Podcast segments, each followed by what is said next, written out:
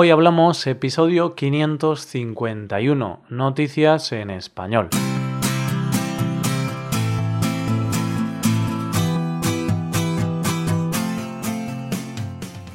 Bienvenido a Hoy Hablamos, el podcast para aprender español cada día. Ya lo sabes, publicamos nuestro podcast de lunes a viernes. Puedes escucharlo en iTunes, en Android o en nuestra página web. Ya sabes que tienes disponible la transcripción de este episodio y una hoja de trabajo en PDF con ejercicios y explicaciones de vocabulario y expresiones.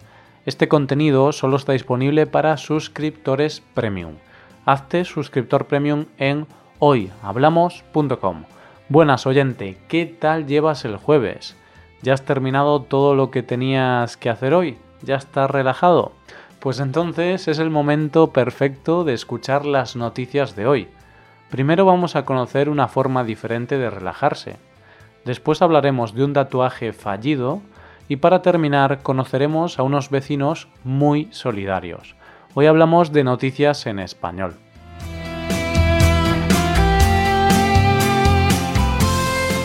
No quiero alarmarte, oyente, pero ¿sabes que hay una enfermedad que es la gran pandemia del siglo XXI y que está atacando a la mayoría de la población? ¿Qué dice Roy? Pero si yo no tengo ninguna enfermedad, ¿cuáles son los síntomas? vamos a ver, vamos a concentrarnos en esto que es muy importante, oyente. ¿Estás cansado? ¿Tienes dolores de cabeza? ¿Dolor de estómago? ¿Estás más alterado de lo normal? ¿Duermes mal o notas que te falta concentración? Sí, sí, Roy, tengo algunos de esos síntomas. ¿Eso significa que tengo la enfermedad? Pues siento decirte que sí, tienes la enfermedad. ¿De qué enfermedad estoy hablando? Tranquilo, oyente, que no tienes que ponerte en cuarentena ni ir con una mascarilla por la calle, porque la enfermedad que tienes se llama estrés. Lo sé, lo sé te ha asustado un poco de más, perdóname. Pero es que es una enfermedad que muchas veces se infravalora y a la que no se le da la importancia que tiene. Hay muchas formas de calmar el estrés, y seguramente cada uno tenga la suya. Hay a quien le sirve la meditación, la natación, leer, salir con amigos o hacer deporte. Pero hay un bar de Bruselas que ha encontrado una fórmula no sé si más efectiva, pero por lo menos más divertida. Formas de relajarte en un bar. Venga ya, Roy, que el relajarse bebiendo es más viejo que el mundo. No te adelantes, oyente, que está claro que en el bar se puede beber, pero ellos ofrecen algo además de beber. Ofrecen el tiro de hacha. No te estoy engañando, de verdad, es cierto, el tiro de hacha. ¿Y esto cómo funciona? Pues dicen sus creadores, Félix Romain y Julien Vandenit, que es parecido a jugar una partida de dardos o de bolos, pero con más adrenalina. Es decir, un hacha y una diana de madera. Hombre, digo yo que igual, igual no es, porque no pongo en duda que duela y que te haga daño si te da un bolo o un dardo, pero si te dan con un hacha, supongo que tiene que doler bastante. Pero no hay que preocuparse, porque todo está pensado, la seguridad es lo más importante. No es que se tire el hacha así como si nada en medio del bar, sino que es un sitio vallado, como una especie de caja y un hacha por grupo. No vaya a ser que todos los del grupo se pongan a lanzar a la vez y eso parezca un capítulo de vikingos. y además no dejan entrar a menores de 18 años y a nadie que vaya un poco borracho así que parece que se toman en serio lo de la seguridad. Dicen los creadores que este es un deporte muy popular en Canadá y Estados Unidos, y que de hecho cuenta con organizaciones deportivas a nivel internacional, como la Liga Mundial de Lanzamiento de Hachas, que tiene miembros de 16 países. Para serte sincero, oyente, tengo que reconocer que no tenía ni idea de que esto existiera. Pero bueno, como suele decirse, nunca te acostarás sin saber algo más. Dicen ellos que para hacerlo más atractivo, lo que han hecho es adaptar este deporte con una de las tradiciones más arraigadas en Bruselas, la cerveza. En fin, oyente, que si vives en Bruselas y ves que un día sales de trabajar más estresado de la cuenta, vete a este bar, pagas 17 euros, te pides una cerveza, coges el hacha con las dos manos, la lanzas y venga, a soltar adrenalina. Y si vas, recuerda escribirnos para decirnos cómo es la experiencia, ¿vale, oyente? Vamos con la segunda noticia. En un mundo donde todo es efímero, donde todo es de usar y tirar, parece un milagro que haya cosas para toda la vida. ¿De qué estás hablando, Roy? ¿Del matrimonio? bueno, oyente, el matrimonio puede ser para toda la vida, no te digo que no, pero en muchas ocasiones no es para siempre e incluso puede ser bastante breve, y si no, que se lo pregunten a los abogados de divorcios. Me refiero a algo que pase lo que pase va a ser tuyo, y no me refiero a la hipoteca, oyente, me refiero a los hijos. Tienes un hijo y pase lo que pase, hagas lo que hagas, el hijo es tuyo. Y claro está que no puede haber más felicidad que ver la carita de tu hijo al nacer, sentir ese amor tan infinito y tan puro. Y este sentimiento era el que tenía Pedro Pablo, un hombre de 22 años de Santo Domingo, que acababa de tener un hijo y pensó, ¿qué puedo hacer para que mi hijo sepa siempre que lo quiero con toda mi alma? Y llegó a la conclusión de que ese niño era su amor para siempre, así que decidió tatuarse su nombre y dejarlo en su piel para toda la vida.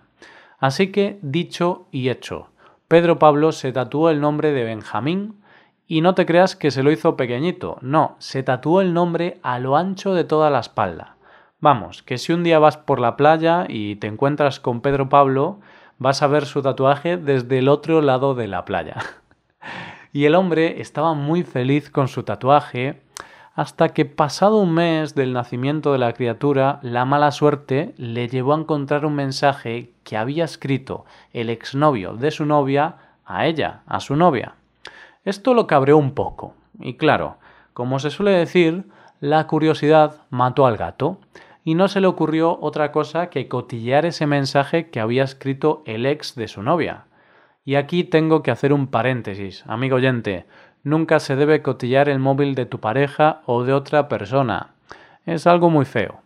Pero sigamos con Pedro Pablo, porque el chico no siguió este consejo y siguió leyendo los mensajes que se habían compartido su novia y el ex de ella. Y la verdad es que lo que encontró mucha gracia no le hizo. ¿Por qué Roy estaba ella con el ex? ¿Le estaba poniendo los cuernos? Bueno, sí y no. Y te aseguro que a estas alturas de la historia Pedro Pablo hubiera firmado porque solo fuera eso. ¿Acaso hay algo peor que una infidelidad? Pues resulta que la novia le confesaba a su ex que lo echaba de menos y que en realidad él era el padre del bebé. ¡Guau! Imagínate la cara del pobre Pedro Pablo que en un mismo momento se había enterado de que su novia seguía enamorada de su ex y que su hijo, en realidad, no era su hijo, y que tenía el tatuaje más absurdamente grande de la historia de los padres. Pero claro, ¿sería esto cierto? Había que salir de dudas. Se hizo las pruebas de ADN y mientras esperaba miraba su tatuaje pensando No puede ser, no puede ser que sea mío, que sea mío. Y por fin llegaron los resultados de las pruebas de ADN. ¿Estás preparado, oyente? Pues ni todos los rezos del mundo dieron resultado. El hijo no era suyo. Pobre Pedro Pablo. Bueno, vamos ahora con una historia más feliz, a ver si nos alegramos un poco. Y comienzo hablándote de la comunicación. La comunicación, en teoría, es algo muy sencillo. Un emisor y un receptor que transmiten información a través de un código. La comunicación existe desde que existen dos seres en la Tierra. Al principio sería una comunicación casi animal, sin palabras, hasta llegar a la comunicación de hoy día, que es con palabras, pero que abarca muchas otras formas de comunicación. Hay comunicación verbal, no verbal, se puede comunicar con la pintura, con la música, con el cine, con imágenes, vamos, de millones de maneras. Pero es cierto que la comunicación más básica de las personas es mediante el habla y va evolucionando con nosotros desde que nacemos. Naces y lloras para comunicarte. Y poco a poco vas hablando más, haces señas y los adultos de tu alrededor te entienden como pueden hasta que consigues hablar y la comunicación es ya más fluida. Pero ¿qué pasa si tu hijo es sordo? Pues pasa que el mundo se vuelve un poco más complicado, o por lo menos la comunicación se vuelve un poco más complicada porque evidentemente hay que aprender nuevas formas de comunicarse, como es el lenguaje de signos. Pero este esfuerzo suele ser por parte de la familia más cercana. Y entonces, ¿qué pasa con su entorno? Porque ese niño o niña saldrá a la calle, irá al colegio y tendrá que comunicarse, ¿no? Pues esta es la pregunta que se debieron de hacer los vecinos de Newton, Massachusetts. Allí, hace dos años, nació Samantha Saviz una niña que nació con sordera. Los vecinos dicen que a la niña le encanta relacionarse con ellos y es más feliz cuando puede comunicarse con la gente. Pero claro, los vecinos tenían un problema, porque ellos no sabían lenguaje de signos, no le podían preguntar cosas básicas como cuántos años tienes o qué tal en la guardería, y en este punto los vecinos tenían dos posibilidades, el camino fácil y el camino un poquito menos fácil.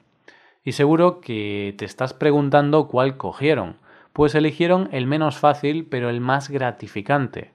Los vecinos decidieron que con vistas a poder comunicarse con Samantha, había que contratar a un profesor de lengua de signos que les enseñase este lenguaje para poder comunicarse con la pequeña y así integrarla en la comunidad. Poco a poco están aprendiendo esta necesaria lengua y están haciendo que Samantha, con sus solo dos años de edad, no tenga que sentir el aislamiento por no poder comunicarse.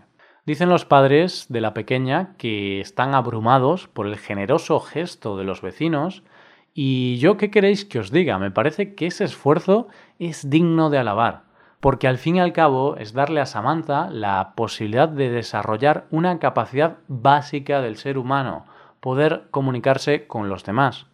Y es que no hay cosa más gratificante en la vida que hacer la vida a los demás un poco más fácil. Un gran aplauso para esos vecinos. Son grandes personas, sin duda.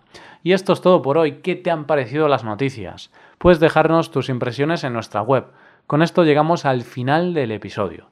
Te recuerdo que en nuestra web puedes mejorar tu español de distintas maneras.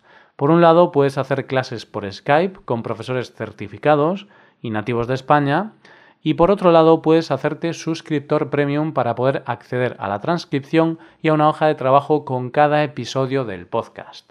Todo esto lo tienes en hoyhablamos.com.